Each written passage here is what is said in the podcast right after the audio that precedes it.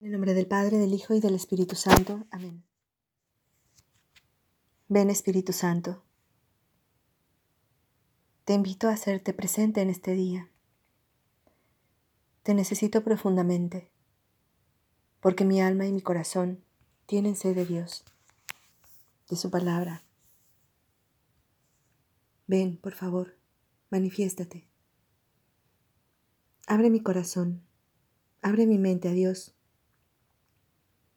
no permitas que permanezcan cerrados, porque necesito ver con los ojos de Dios mi vida, mi familia, mis relaciones, mis sufrimientos. Ven Espíritu Santo, ayúdame a orar, ayúdame a tener en el corazón los sentimientos, los deseos y la capacidad de poder entrar en comunicación con Dios.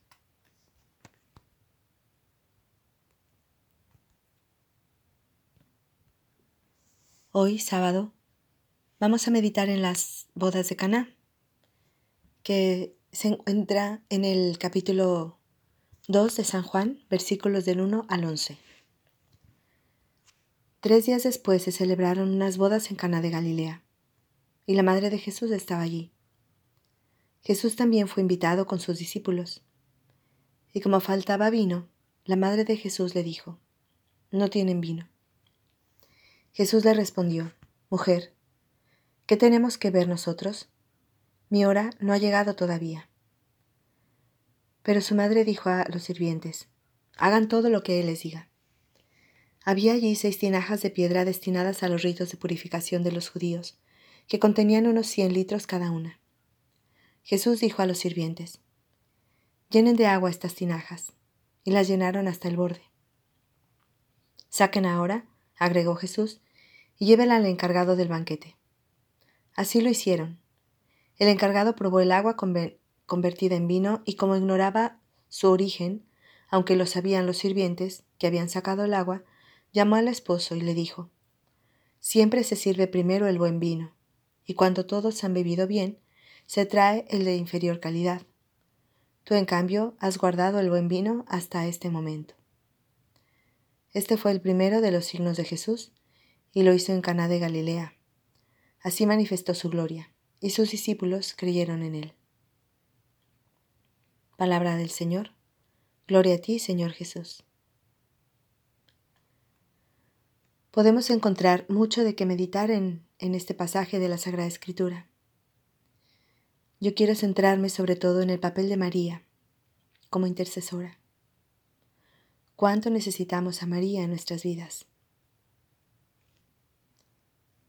Es interesante ver cómo el primer milagro de Jesús no fue dar vista a un ciego, o curar a un leproso, o callar al viento y al mar,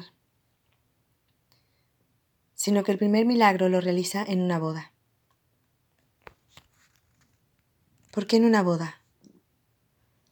La boda es símbolo de algo nuevo, de algo bellísimo, de vida, de alegría, del más grande amor, donde dos personas se dan el uno al otro para iniciar una nueva familia. La presencia de Jesús entre nosotros es una continua boda, porque Él ha venido a unirnos a Él, para iniciar con nosotros una nueva familia.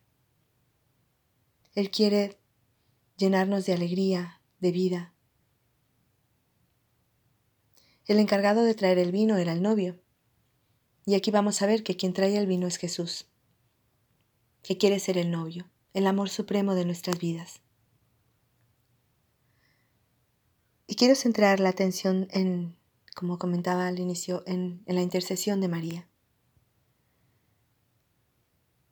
Dios ha querido darle a María este papel y desde el inicio de su ministerio apostólico, Jesús nos muestra a María como aquella que puede lograr grandes milagros, como aquella a quien Él no puede negarle nada. Vamos a ver a María, que está allí como invitada. Es una invitada y a pesar de eso ve la necesidad de los novios y, y se compromete. Y ella actúa. Y actúa de la manera en que puede ofrecernos el mayor bien. Por eso va con Jesús. Por eso no reúne a las mujeres que están allí en, en la boda y les dice, oigan, hagamos una cooperación para que estos novios puedan tener un poco más de vino. Ella no quiere que tengamos solo un poco más de vino, sino quiere que no nos falte ya nunca más en nuestras vidas. Vamos a hablar del vino un poquito más adelante, el vino que significa la alegría, el gozo. María sabe que, que ese gozo, que esa alegría no se puede comprar que ese gozo y que esa alegría solo Dios la puede dar. Y podríamos decir, ¿cómo es posible que falte el vino eh, o la alegría en una boda? Si es el inicio de algo bellísimo. Y María, María va a ayudarnos a que no falte. Ella tiene el mayor poder de intercesión. ¿Por qué? Porque es la madre de Jesús. Juan Pablo II decía que María no puede negarnos nada porque es nuestra madre. Y Jesús no puede negarle nada porque es su madre. Un juego de palabras, pero que, encierra una gran verdad. Ella es la más amorosa de las madres y la más poderosa de las reinas a la vez. Aquí podría citar tantas historias sobre la intercesión de María. Eh, pero solo que quiero hacer referencia a aquellas palabras de, de la Virgen de Guadalupe, que le decía Juan Diego cuando Juan Diego le oía porque su tío estaba enfermo y iba a ir a buscar a un sacerdote para que le diera los santos óleos. Y María ya lo había curado. María ya sabía que, que San Juan Diego tenía necesidad, tenía una necesidad y ella ya la había resuelto.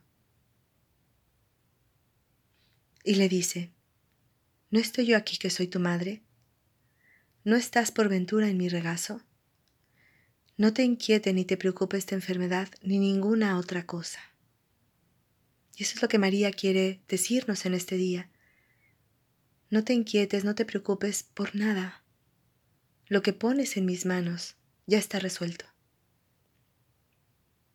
Solo nos pide algo como les pidió a los sirvientes. Hagan lo que les diga. Es la condición para que Jesús haga esos milagros en nuestras vidas. Pídele a María que te enseñe para esto a escuchar a Jesús. Jesús le pidió a los sirvientes llenar unas tinajas de agua. ¿Qué te está pidiendo a ti Dios? Él va a hacer el milagro, pero ¿qué te pide a ti? Te pide llenar tus tinajas de confianza. Te pide realizar ciertos actos. Te pide perdonar. Te pide soltar. Te pide abandonarte en Él. ¿Qué es lo que Jesús te pide? A veces lo que nos pide nos parece algo absurdo, nos parece algo difícil. Sin embargo, solamente si lo hacemos. Él, es, él será capaz de llenar esa necesidad que tenemos. Y la llenará en abundancia. Jesús no dio un poco más de vino, sino que em, llenó, o más bien convirtió esas seis tinajas que contenían 100 litros cada una de vino. 600 litros, nada más y nada menos. Así Jesús también quiere llenar tu vida de alegría, quiere sanarte, quiere darte lo que tu corazón desea. Él tiene poder de convertir aquello que tú ves tan negativo en algo tan positivo, de convertir tu tristeza en alegría. Es capaz de hacer que aquello que parece un mal terrible se convierta en algo grandioso en tu vida y lo va a hacer si tú se lo permites. Solo nos pide saber esperar y confiar. Te invito a terminar tu oración dialogando con María, Hazle una invitación formal a vivir cerca de ti, a ser tu madre.